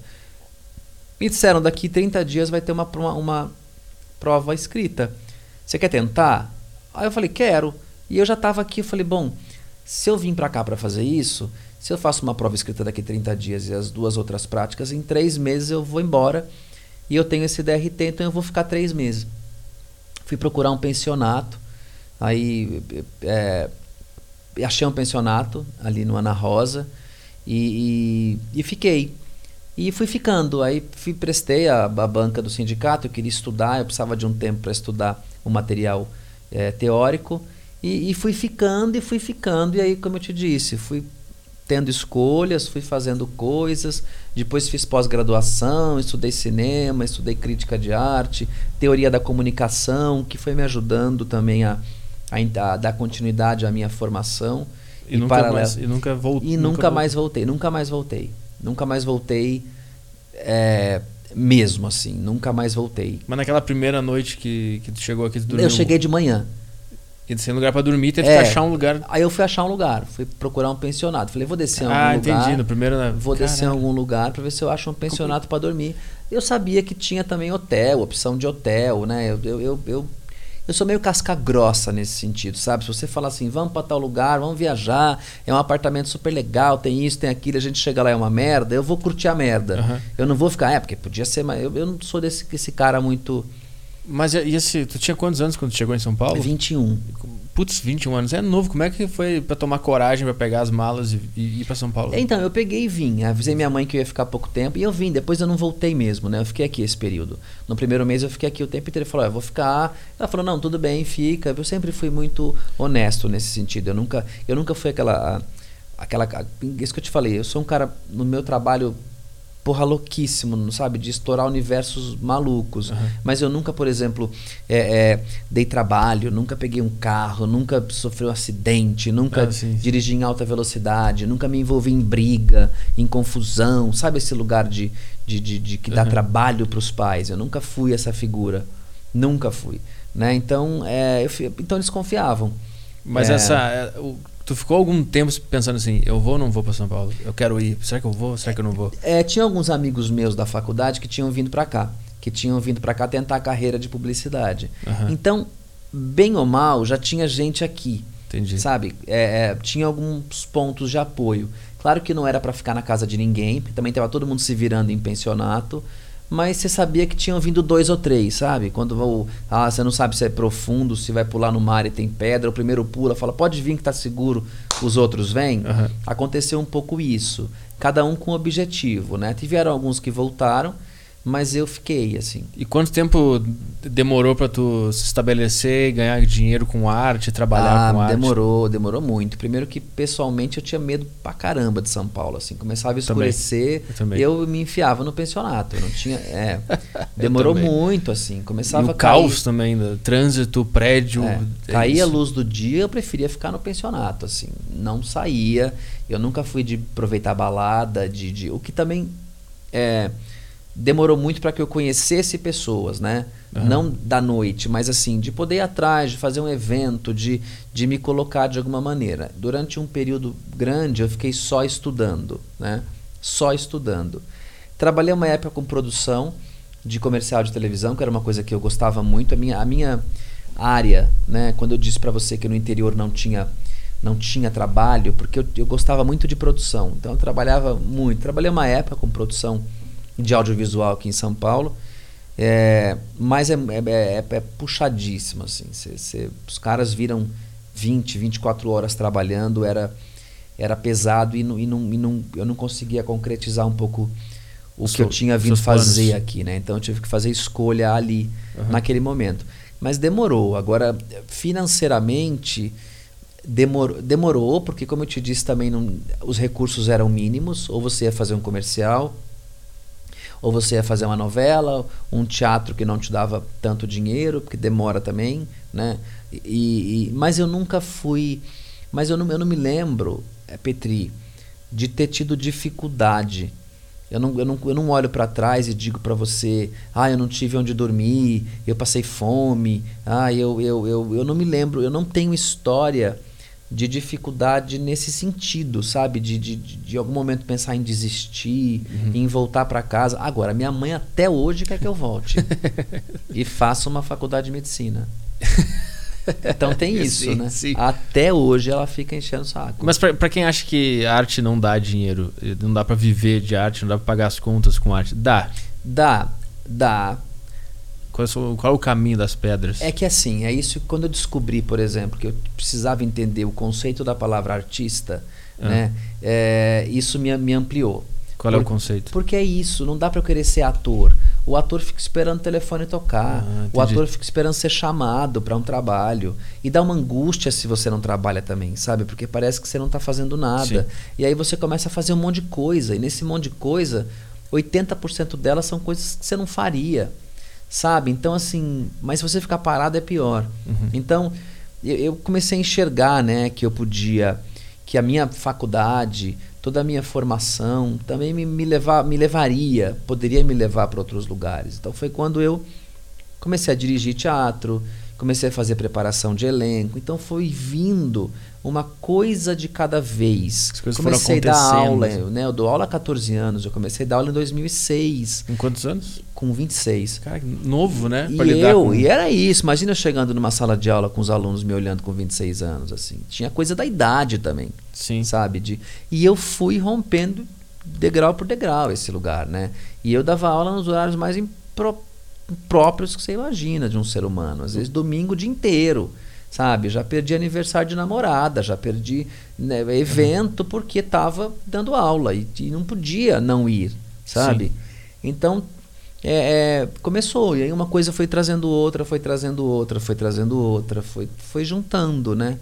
E, e foi só desatar ali o primeiro puxar a linha, né? E depois As coisas foi. foram acontecendo. É, mas não, e ainda estão, graças Sim. a Deus, mas assim. É que, que nem para mim, exatamente igual, a mesma história. Eu, eu, eu vim para cá meio sem saber o que, que podia acontecer, mas eu só senti, puta, eu tenho que estar tá lá. Depois de janeiro eu pensei, eu tenho que estar tá em São Paulo, não faço a menor ideia do porquê, mas eu vou para lá. Aí eu cheguei aqui, deu a pandemia, fechou tudo, não tinha como fazer show, não tinha como fazer curso, nada, mas mesmo assim eu fiquei aqui e as coisas começaram a acontecer Tipo, é, é, pra mim é, a vida é um mistério ainda. Não, eu não entendo como é que as coisas acontecem ainda. Pra mim é um. Mas é porque você trabalha, ideia. você trabalha, você não para, né? Você, do, do, da tua maneira, na tua velocidade ali de, de produção, você está fazendo coisa. Uma, é. uma, se, se, você está fazendo, se você está em movimento, para algum lugar você vai. Pelo menos, que se não tiver nada para fazer fisicamente, pelo menos se mantenha ativo não, mentalmente. eu falo né? para amigos meus, cara, abre uma, uma conta no Instagram, no YouTube, grava textos, escreve, né, se produz, grava um vídeo, faz coisas. Esses dias eu entrei para dar uma aula, a primeira aula no, no estúdio Fátima Toledo eu entrei assim para dar aula, né? Apareceram uns alunos para mim, um dos meninos entrou e falou assim: "Eu te vi no teatro fazendo roleta russa. Eu fiquei com muito medo de você". Tipo, quando eu ia imaginar que o menino me viu há quatro anos uhum. atrás vai ser meu aluno, então as pessoas estão te vendo, sabe? Se você está produzindo, estão é. te vendo, estão te vendo. E, e, o roleta russa foi uma coisa maluca porque a gente estreou sem dinheiro praticamente, numa salinha pequena aqui de São Paulo, para 40 pessoas. Tinha dia que a gente botava 80 as pessoas, uma em cima das outras, e a gente foi fazer uma temporada no teatro antigo Net Rio, que virou claro agora, Uhum. para 700 pessoas, Petri. A gente saiu de um lugar para 40 pessoas Sim. e a gente foi para um lugar de 700 pessoas que lotava. Sabe? Então, assim, é um lugar que você vai dizer, talvez se eu não tivesse feito, Lá tivesse no- duvidado, Aham. ai, mas dá muito trabalho. Eu ia e voltava. Eu ensaiava, morava, trabalhava aqui, ia ensaiar no Rio de final de semana e voltava para cá. Então, assim, é uma coisa que, assim, é, é, se você não faz, você não tem como saber o que vai acontecer. Aham. Se você agora, se você, se você faz, aquilo vai te levar para algum lugar. Agora, se você não faz, não tem mágica. É. Não tem mágica. Eu conheço gente talentosíssima, mas que não sai do lugar porque não tem coragem de dar um passo. É. Tem muita gente assim. Eu Muita. Eu recebo muito e-mail de, de pessoas com medo de fazer. Eu sempre falo, fa- faz, faz qualquer coisa que tu puder fazer em direção a esse caminho que tu quer tomar. Não interessa o que que é. E se não der resultado agora, também faz, porque alguma coisa dentro de ti vai mudar. E é uma coisa maluca, não tem lugar pra chegar, sabe? Ah, Ah, você isso chegou lá, porque quando você chega lá É. acaba, velho. E se acabar, o que você vai fazer da vida? É. Imagina se você não tem, um- você não atinge nunca o lugar máximo. É. É, um erro. Né? Vocês, ah, chegar lá, chegar lá onde? Tem coisas que aconteceram comigo na minha carreira profissional aqui que eu, que eu nem imaginaria fazer. Né? Aham. Quando eu saí de Pirapozinho, eu só queria ser ator.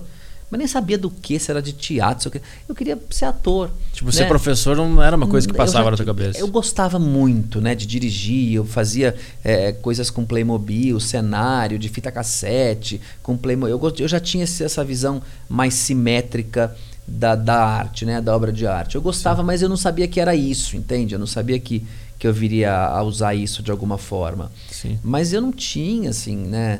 é, a direção também caiu no meu colo muito, muito espontânea, sabe? Quando eu comecei a dirigir teatro. E aí não parou mais. Então as coisas foram acontecendo, assim, de uma forma. Mas teve muito trabalho. Nunca foi assim, ah, eu tava lá e aí alguém Claro. me chamou. Mas eu, eu percebo que tu nunca teve essa, essa voz, esse bloqueio para as coisas que tu queria fazer. Tu sempre foi muito natural em ter coragem e fazer.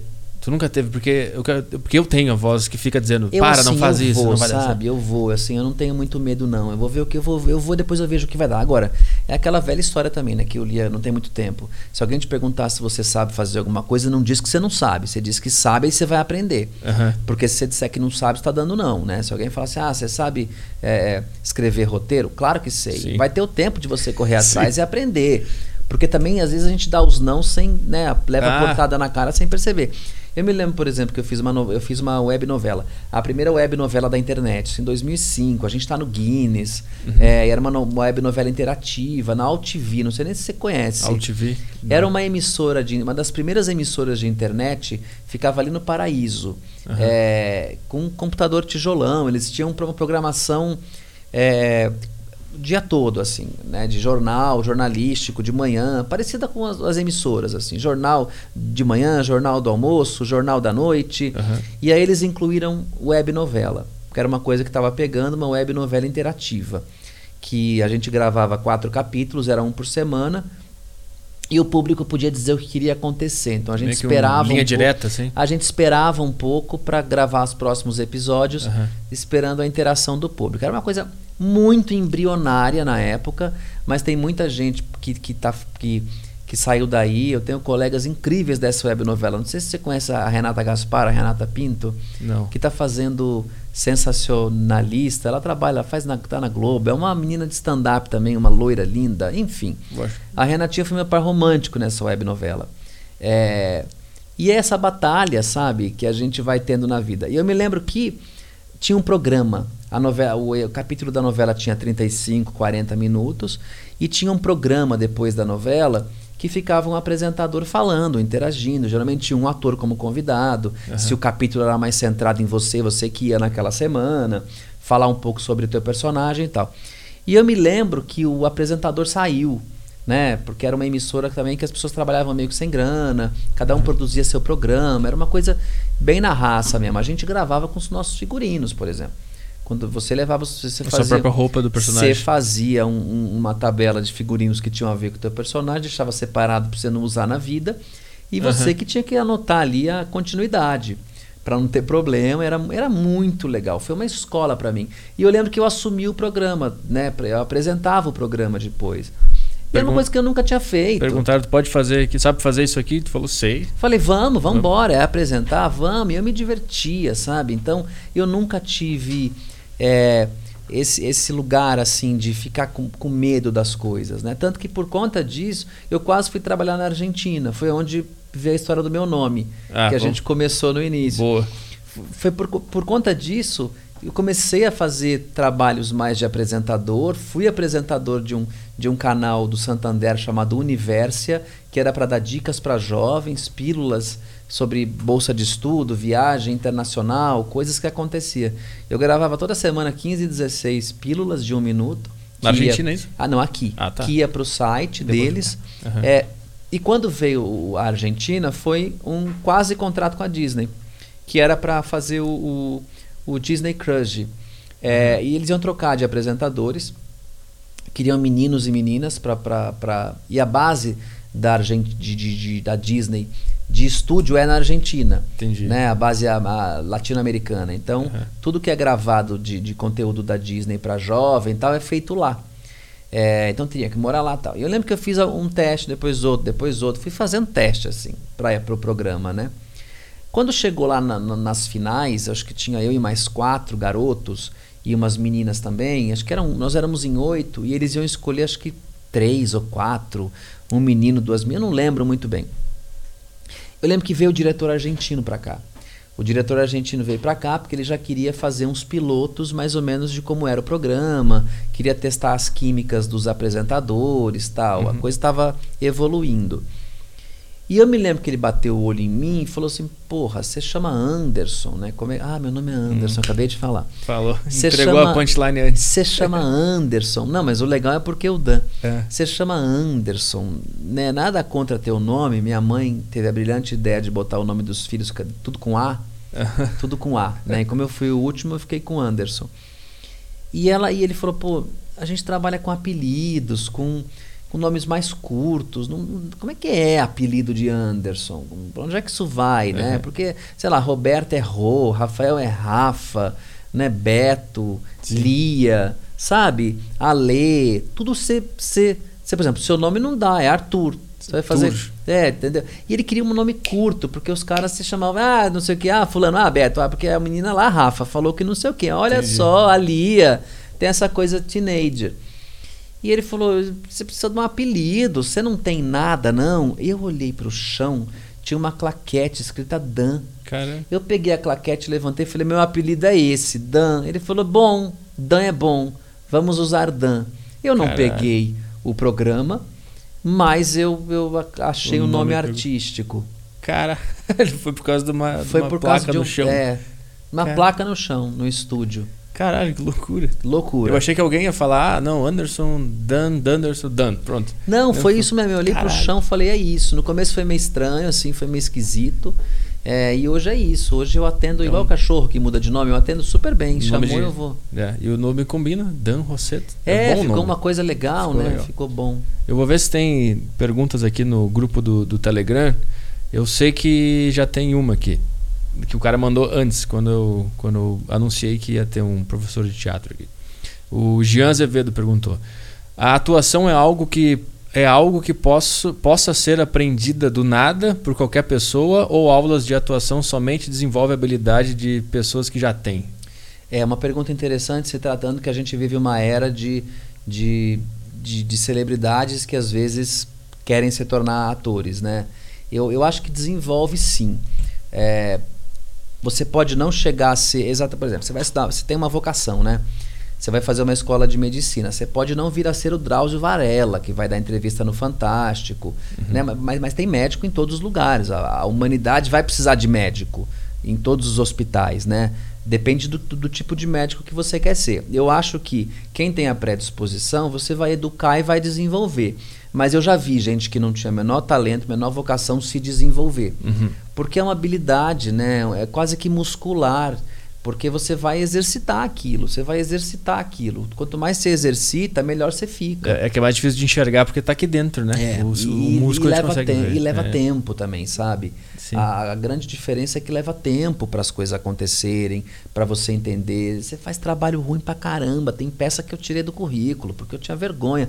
Mas eu sabia que eu precisava estar lá fazendo aquilo, porque eu não ia conseguir sair de lá, por exemplo. Eu jamais conseguiria ter entrado direto no roleta russa com 36 anos de idade, se eu não tivesse começado com 20 anos antes.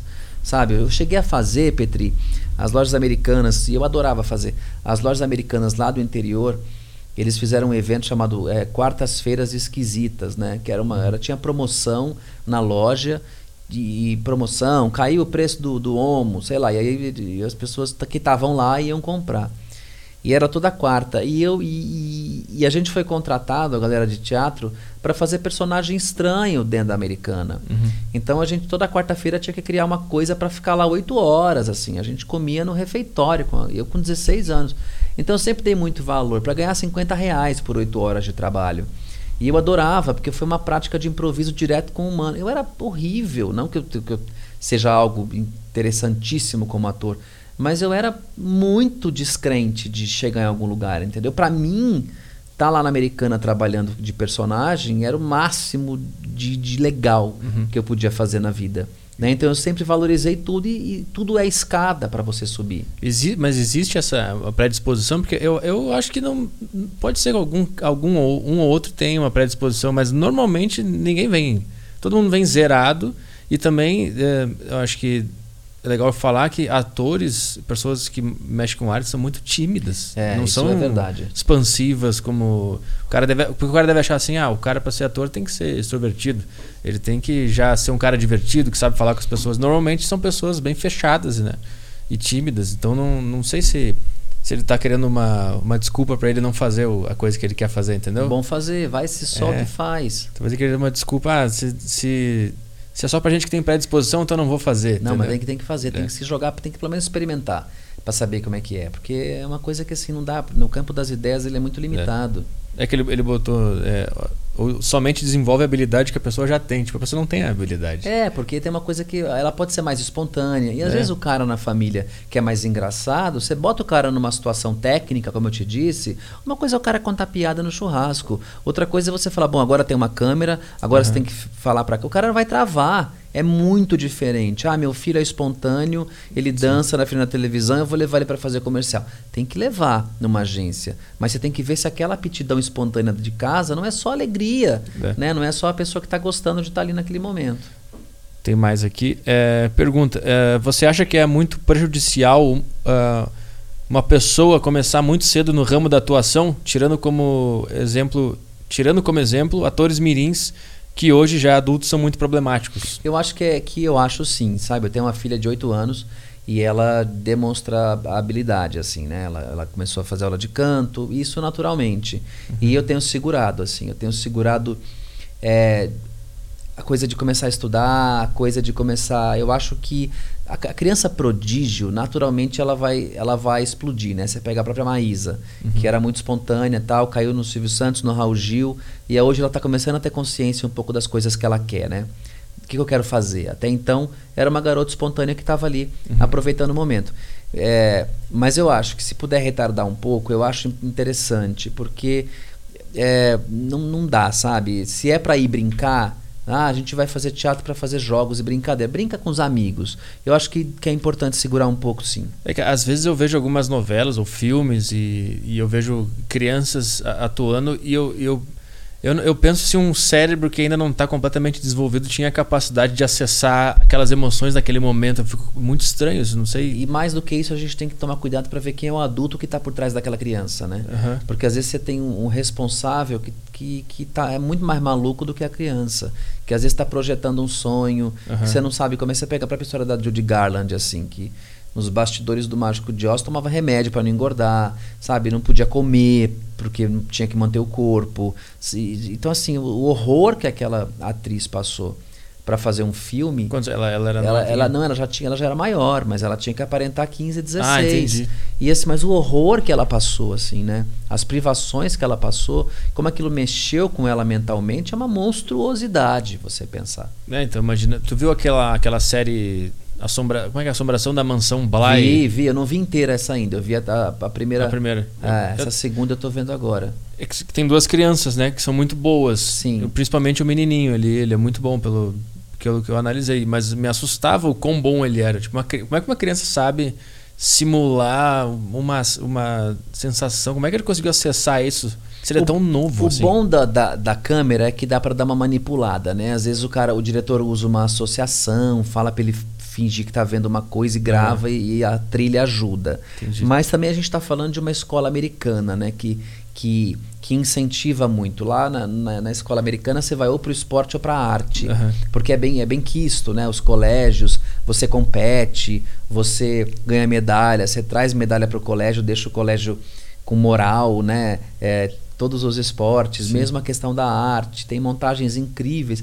Então ali existe um, uma naturalidade em que você aborda a arte ou esporte dentro do colégio. Então, é, é, dentro de um limite, isso eu faria com a minha filha, por exemplo. Mas aqui a gente não tem, né?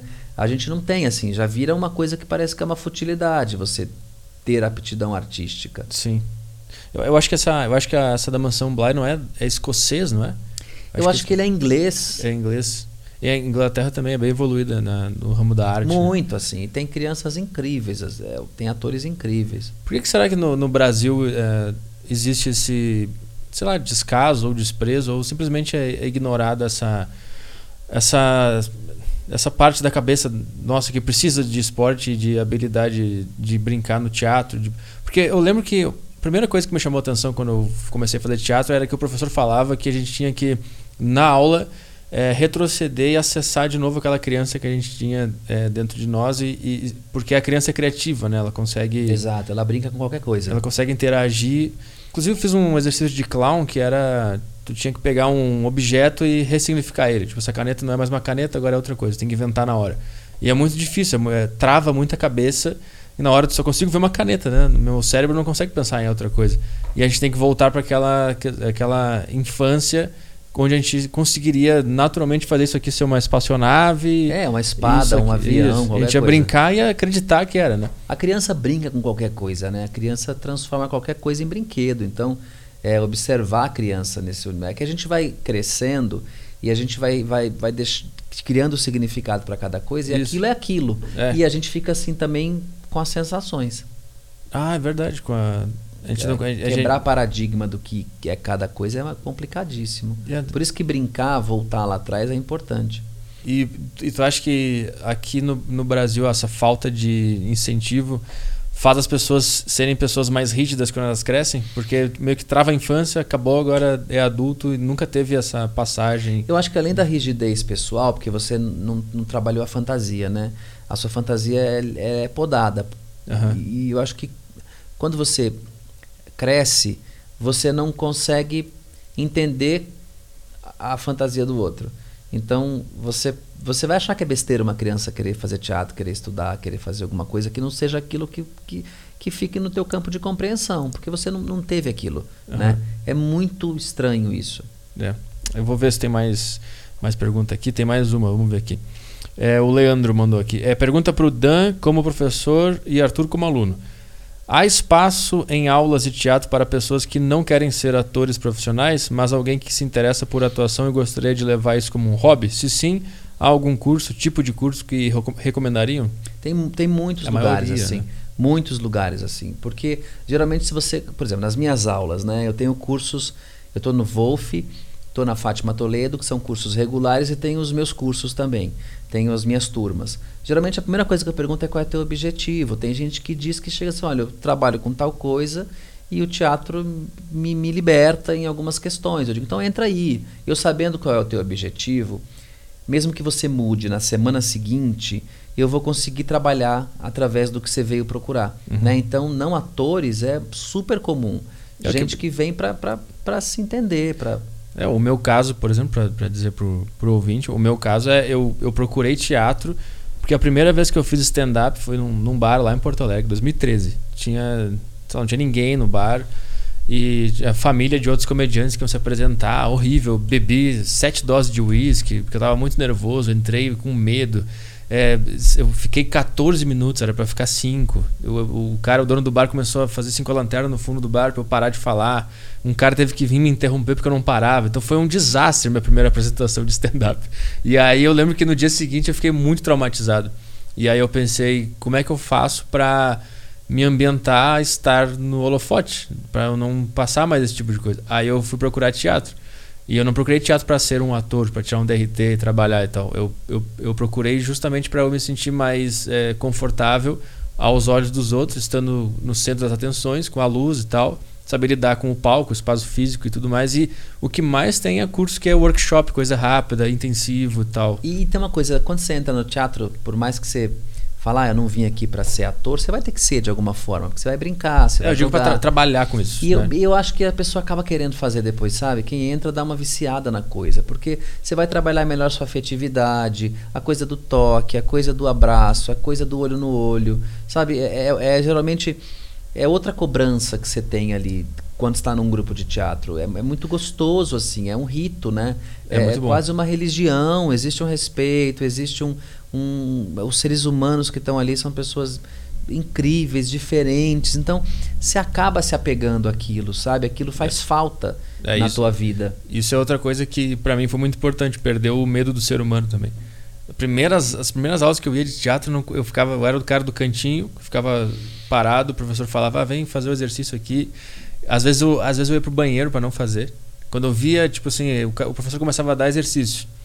E eu olhava aquilo e pensava, eu não vou conseguir fazer. Aí eu ia no banheiro, sumia e ficava ouvindo, e quando acabava, voltava. Eu fazia esse tipo de coisa. É, mas você não ia embora, tá vendo? Pelo menos você não ia para casa. É, aí eu voltava para ver, será que o próximo exercício eu consigo fazer? Não, tem gente que morre de medo de ser primeiro em exercício. É. Tem gente que já quer, né? Às vezes você fala assim, bom, eu vou dar um exercício, todo mundo olha para baixo. É natural. Sim. É natural. Até hoje, por exemplo, se eu entro numa sala para ensaiar como ator, eu vou morrendo de medo no primeiro dia. Eu vou me cagando, assim, porque é novo, é tudo novo. E é saudável sentir isso, sabe? Sim. Porque a gente é criado para ser perfeito, a gente é criado para dar certo, para ter o melhor emprego. Pra... E aí o, é. teatro quebra um pouco isso. O Não teatro permite perfeito, a falha. Né? É, o teatro permite a falha. Aliás, a falha é maravilhosa. É, quando. Estudar a falha é incrível. As pessoas têm muito medo de errar, né? As pessoas ficam, mas como é que eu faço esse exercício? Como é que eu, eu posso fazer isso aqui? Existe muito essa esse travamento interno. Mas eu estava falando sobre a, sobre a humanidade, então eu quando eu procurei teatro comecei a estudar, meu, facilitou a minha comunicação com as pessoas também. O medo de.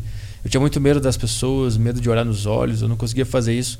E então esse desenvolvimento que eu tive por causa do teatro assim não foi ah, eu quero atuar, eu quero fazer uma novela, eu quero fazer teatro e ganhar dinheiro sendo um ator. Eu fui, eu continuo procurando por causa dessa evolução mais social da minha personalidade. Por isso que eu para mim é uma terapia, assim. E é, mas não deixa de ser, porque você está ali exercitando esse lado que te, que te, que, que te foi tolhido de alguma é. forma, né? E você vai destravar, e cada um tem um tempo, na verdade, para para destravar essas questões todas. Isso é legal de falar para quem não faz a menor. Tem gente que não faz ideia do que é teatro. Quando eu falo que eu faço teatro, as pessoas olham como assim. É muito interessante tu passar essa ideia para as pessoas dessa infância, dessa, dessa, desse desse retrocesso até a nossa infância e, do fato da gente ter sido tolhido de várias coisas, a gente está tudo rígido aqui, vendo regras em todas as coisas e tudo já tem um sentido específico. É, fala para as pessoas como é que é lá esse, esse, esse destravamento do ser humano que está tão condicionado por causa da, do contrato social, não sei o que, que a gente fez com a humanidade que a gente está tudo travado Primeiro agora. que assim, falando aqui entre a gente, é, várias coisas são, são a gente é impedido de, de sentir, né? A gente tem que ser forte, homem não chora. Desde pequeno eles vão incutindo é, conceitos em cima da gente, assim, que a gente vai acreditando que ser forte é homem não chorar. Uhum. Sabe? E que chorar é, não, não mostra que você está chorando. É, é, tá sentindo dor, mas olha, não, sabe, não, não fala para outra que não, não, sabe, não vai chatear. Cuidado para não ser mal educado você vai criando conceitos ali que vão te colocando dentro de uma bolha. E aí, quando você cresce, você tem que lidar com isso de uma forma pesadíssima, porque você está sentindo coisas, uhum. mas te foi dito que não pode. que é feio, né? E, e, eu acho que o teatro ajuda um pouco a resgatar essa criança que existe em você, dentro desse adulto que está precisando também se fortalecer. Tem, no fundo é isso, né? Tem muita, muita gente de, de, de, áreas muito sérias que procuram teatro, né? Advogado, empresário, em cursos mais rápidos, assim, de intensivo, workshop. Ah, para oratória, para poder falar melhor, para poder, como você disse, focar, olhar no olho, se desenvolver, né? A gente está... É, é, importante, assim, é muito importante, é. porque você acaba desenvolvendo, destravando alguns talentos que você tem e que vão servir não só para o jogo cênico, mas também para a tua vida pessoal. Sim. E o, e o medo do ridículo? Por que, que o ser humano tem medo de ser ridículo? Porque a gente não consegue rir da gente mesmo, sabe? A gente tem muita dificuldade de rir da gente. E aí isso é uma trava péssima, assim. Né? A gente, sei lá, alguém solta um. alguém peida, você fala que não é você, parece que. Uhum. Sabe, não ri mesmo, fui eu, assume. Sabe, de coisas simples até coisas, questões mais trágicas. Às vezes acontece uma merda, assim, né?